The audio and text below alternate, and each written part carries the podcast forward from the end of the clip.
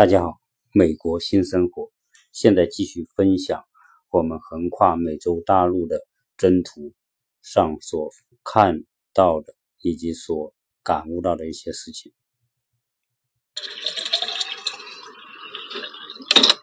好，我们现在继续接着聊。刚才呢，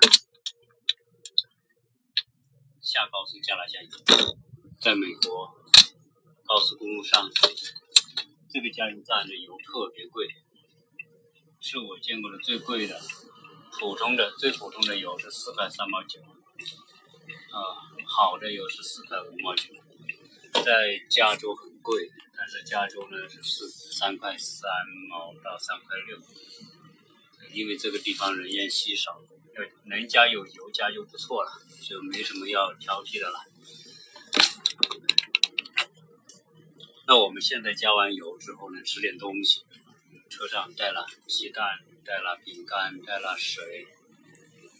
刚才我们经过一个一八八一年的一个咖啡厅，估计是淘金时代的那个那个产物。淘金时代很多这种沙漠地带的咖啡厅。我们现在 继续上高速，继续摇。刚才。是从这边上吧，对，所以呃你会听到，对，向右转上匝道。啊，所以你会听到我这个录音里面很多不同的声音啊，这个因为这是现场录音，包括导航的声音偶尔也会跳出来。那我们那天就就去请朋友帮忙装装拖车用的那个拖钩，啊，那个装电源。因为没有电源是不允许上路的。啊，那个朋友呢，他非常精通，他们是专门做二手车美，他在美国考了二手车的买卖的执照，在美国做任何的业务都需要执照，没有执照是不允许的。那他很厉害，我看他英语也很好，啊，有这个有这个执照之后呢，他就可以去找一些二手车，自己再修一修，把它美美化一下。比如他买过来一万美元，美化一下弄一弄，卖一万二千美元，他就赚两千美元，啊，这是靠本事吃饭了，因为人家有这个眼光，挑到好车，同时又能够把这个车的状况做得很好，这样的话呢。他对车熟，所以我们开过去，他我，那也弄了好几个小时，弄了三四个小时才弄完，所以装一个这个也不那么容易。为什么我们到那个车那个优后那个租车点去装，他要收我两三百美元，因为要花那么多时间。我们那天搞到十一点多钟，晚上才搞完，搞完之后饭也没吃，就在临时买了一一堆汉堡回来。那总算我把这个。这个我们的这个 Mini One 这个小车装了那个挂钩，装好电源。第二天早上我就九点钟按约定的时间，我就去那个在安大略那个租车优厚的租车点去取车，呃，还算顺利啊，没有拒绝啊我租这个车。那么我就办完手手续。整个的单程就是异地还车，就是四百二十多美元，包税什么？在美国是这样，美国你买东西不要光看那个价格，他报给我价格是三百八十八，网上也是三百八十八，但是最后算来你要付的钱要付到四百多，因为还有一些附加的费用，包括税什么的，税就有百分之八到百分之九。那你看看，那不就是啊二三十美元加在一起，就正好是四百二十多美元。那么装上这个小挂车，然后把电源插上，正好就可以开路了。当然，那个租车人他会检查你的电源是不是正确，有没有刹车灯、转向灯，没有他也不会租给你，因为一旦出了事，你告他，他他也受不了兜着的。所以，他检查完，OK，我这个电源装的很好，所以我就把转车拖回去，拖回去，接下来的事情就是准备装车了。啊，装车，因为这个这个小的。Trailer 就是那个小拖拖车厢呢，不大，就是五尺乘八尺，五尺乘八尺大概多大呢？五三五就一米五宽，两米四长，高也是一米五，就这么大。那我要把我们家的几十个箱子把它装上去，我那天专门把我的箱子看了看，我觉得不太可能装下去，那么多几十个箱子，大大小小的衣服、鞋子、帽子，呃，一些用的一些家庭用具，反正是数不胜数。我看看几个房间，我吓一跳，我说我估计装不下。但是呢，它有个前提，要装这个箱子，你必须是先把东西用纸箱一整箱一整一纸箱完整的装成方方正正的，你才可能堆。啊，按照我们家的那个当家的他装的那个那个东西，那根本装不下。结果我又重新整理，把两个箱子整合在一个箱子，把它做成方方正正，用胶带封好，那个才行。呃，整个的家具清理花了两三天的时间。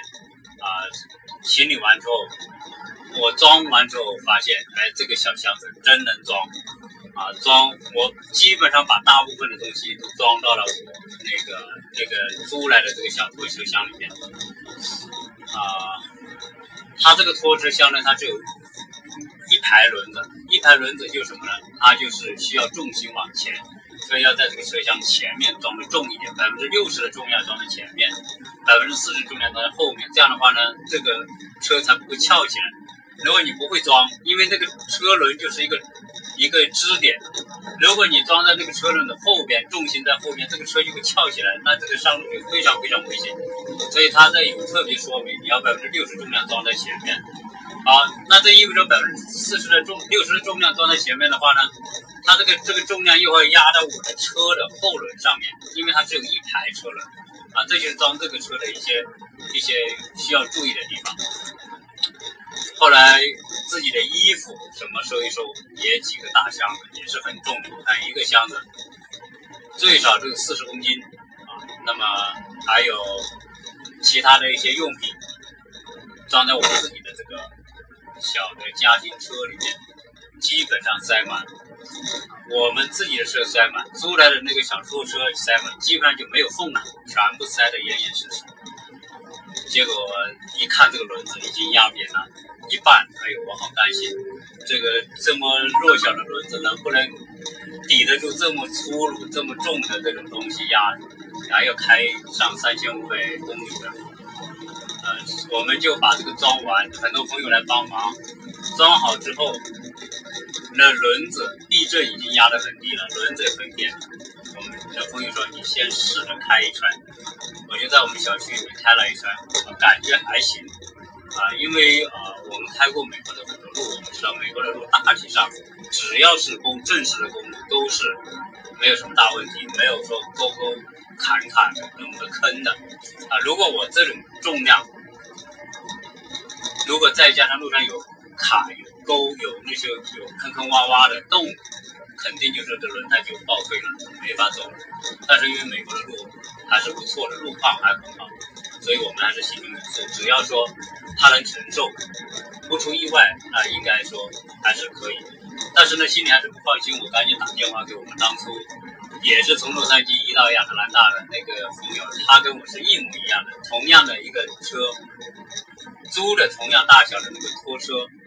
啊，我问他他装了多少，他说他也是全部塞满，不仅车里塞满，他在车顶上还搞了一个，搞了一个专门的行李箱放在车顶上，所以他比我车还重，所以我稍微觉得放心一点。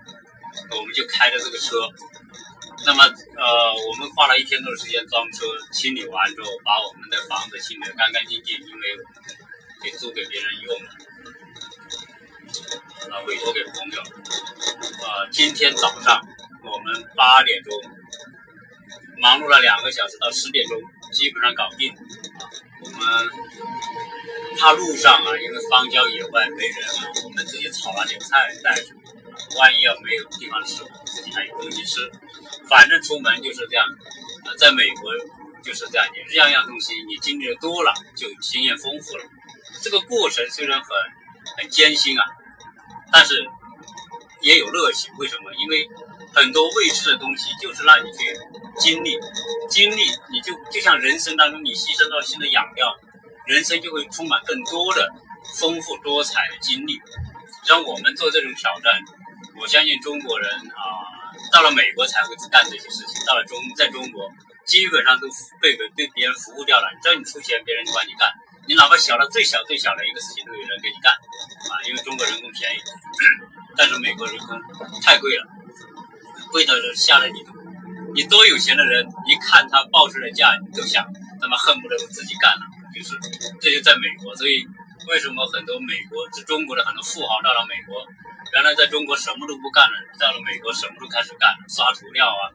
搬运东西啊，锯木头啊，那些都都自己干啊。这个这是美国的这种土壤和环境啊，大家也不会觉得丢人，说哎呀，我自己去搞个拖车拖啊，搬东西啊，搞这些汗流浃背，你不丢不丢人呢？在中国，人家说你你是不是穷到这个程度才要去自己干呢？但是在美国，我们看很多富人区，那那些人都是自己干的，那富人区剪草都自己剪，所以在这里面很多理念真的。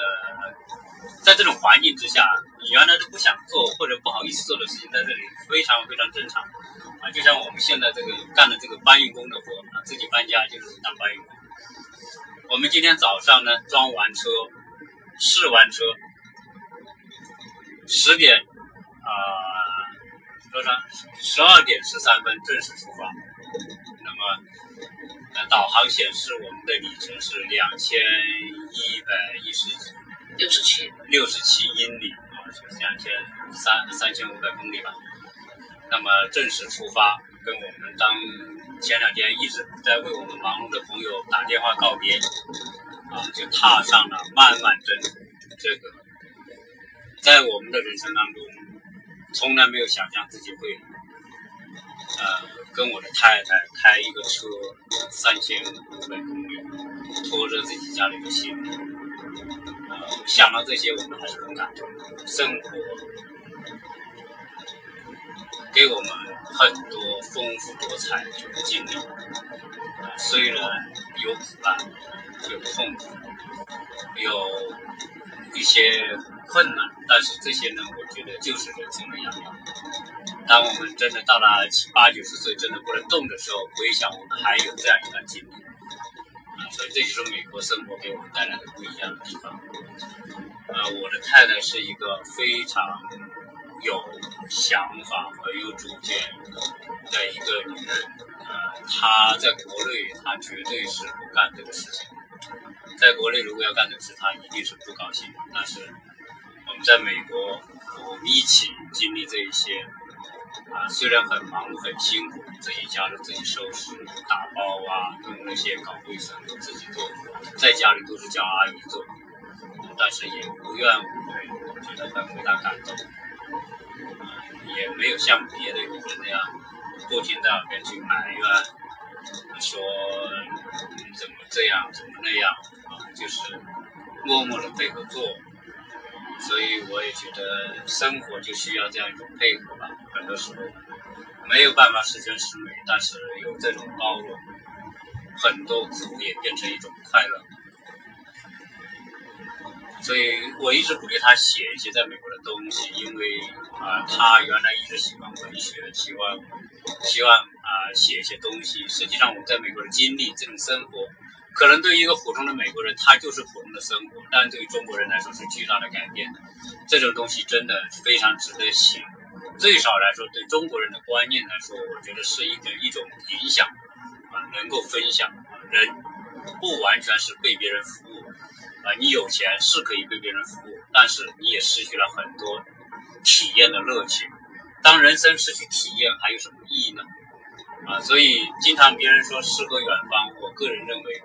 诗和远方是别人的印象，而对于造出诗和远方的那个人，实际上他就是痛苦，就是磨难。别人的磨难和痛苦啊，是你的诗和远方；而你的磨难和痛苦真的感动到别人的时候，就是别人的诗和远方。所以，诗和远方不仅仅是浪漫，更多的是经历，是战胜各种困难。来给别人一种正面和积极的影响，让别人经历这种困难的时候也相信别人能做到，我也能做到。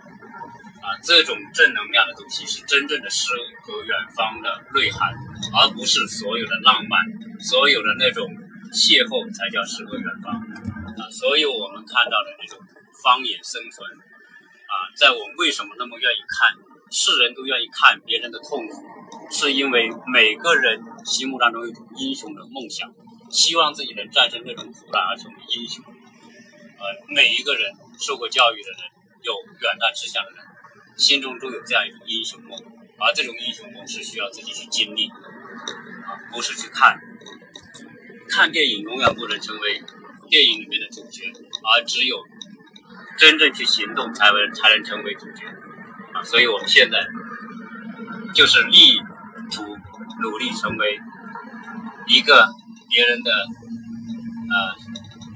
心目当中的一个小小的主角，虽然我这个节目听的人啊在进步啊在增长，但是增长也不是特别快，但是我觉得也很快乐啊。有很多朋友啊听过我节目的都会给我鼓励说很棒，虽然播音不专业，声音不专业啊，但是能坚持啊，能经常的把一些在美国的见闻经历分享给大家啊，都很棒。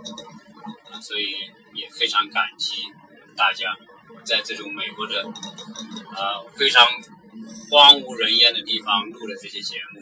我相信未来来到美国的朋友，如果你有这样的经历，你也会同样的感慨，成为别人心目当中诗和远方的主角。那我们现在呢，一直在向东边开，啊，美国是一个像一个豆腐块一样，我们原先讲的。美国的西部横跨美洲大陆，基本上都是洲际公路。现在我这个车呢，基本上因为路况很好，呃，当初上路时候的那种啊担忧应该还是减轻了很多。因为这个水泥路啊，都是状况非常好，我开起来跟我平时开这个小车没什么区别。虽然后面挂了这么重的一个挂车。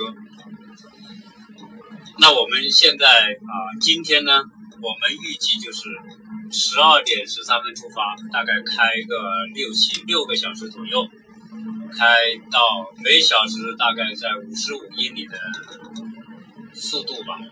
基本上呢，五六三三百多英里，大概三百五十英里左右，我们就会休息，第一个晚上。实际上我呢，很遗憾呢，是没有。录像设备啊，如果有录像设备，我觉得整个原图录下来真的会值得看啊，因为一边跟大家聊在美国的生活感受，一边啊是摄像头可以把整个原图啊这几十个小时的过程，从美国西海岸的海边沙漠到中部的广阔的平原和种植地带。再一直到东部的山丘、山脉、森林，啊，美国的地貌，在我这次穿越当中，应该说是体验到啊淋漓尽致。在美国开这种车，今天呢，我有个朋友啊，他啊，在我跟他告别的时候，他也给我们很多的建议，说路上该注意什么事。我请我的太太把这个给大家读一读，因为这些都是种分享。我那个朋友呢，他是啊云游四方，全中国的大部分地方他去过，美国的大部分地方他都去过。前不到一个月之前，其实就前两个星期之前，他还开车横跨美国大陆。当然，他是从北边走，从旧金山一直横穿美国大陆到纽约。